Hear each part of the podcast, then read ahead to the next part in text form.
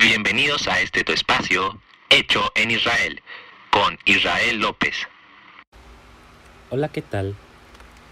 Hoy quiero hablarles de lo que vivimos actualmente. No sé cuándo escuches este podcast, pero creo que estamos viviendo tiempos complicados en este momento por muchas cosas. Pero lo que más sobresale en este año 2020 es la pandemia mundial por COVID-19. No podría yo ser indiferente y no hablar de ello. Nuestra forma de interactuar ha cambiado, nuestra forma de relacionarnos e incluso la forma en que vemos la vida. No puedo negar que es un problema global y que parece que no tiene fin. Y pensando en todo lo que sucede, creo que siempre hay cambios en la vida. Parece surreal lo que estamos viviendo. Parece incluso difícil de procesar.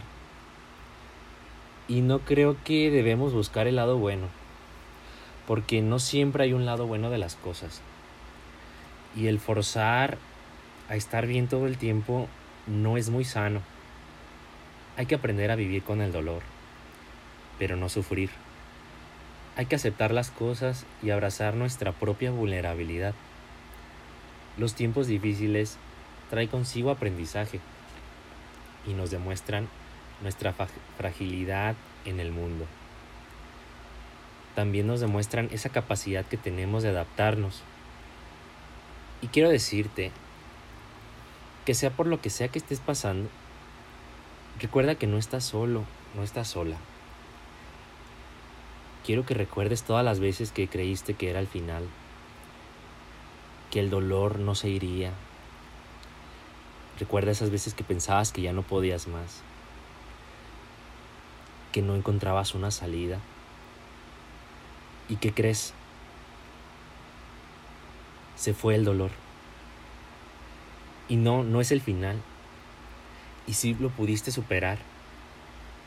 Porque créeme que siempre encontramos la forma. Siempre encuentras la forma. Eres más fuerte a veces de lo que piensas. Estás completo. Y de verdad recibe un abrazo de todo corazón. Y recuerda que vas a salir de esto.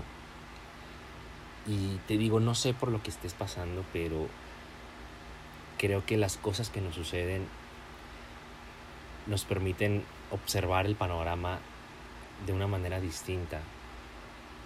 Y hay que aprovechar pues cada momento que tenemos aquí. Gracias por escucharme. Realmente a veces no hay palabras para alentar a alguien. A veces no hay palabras para para motivar a otra persona, porque muchas veces eso está dentro de cada uno.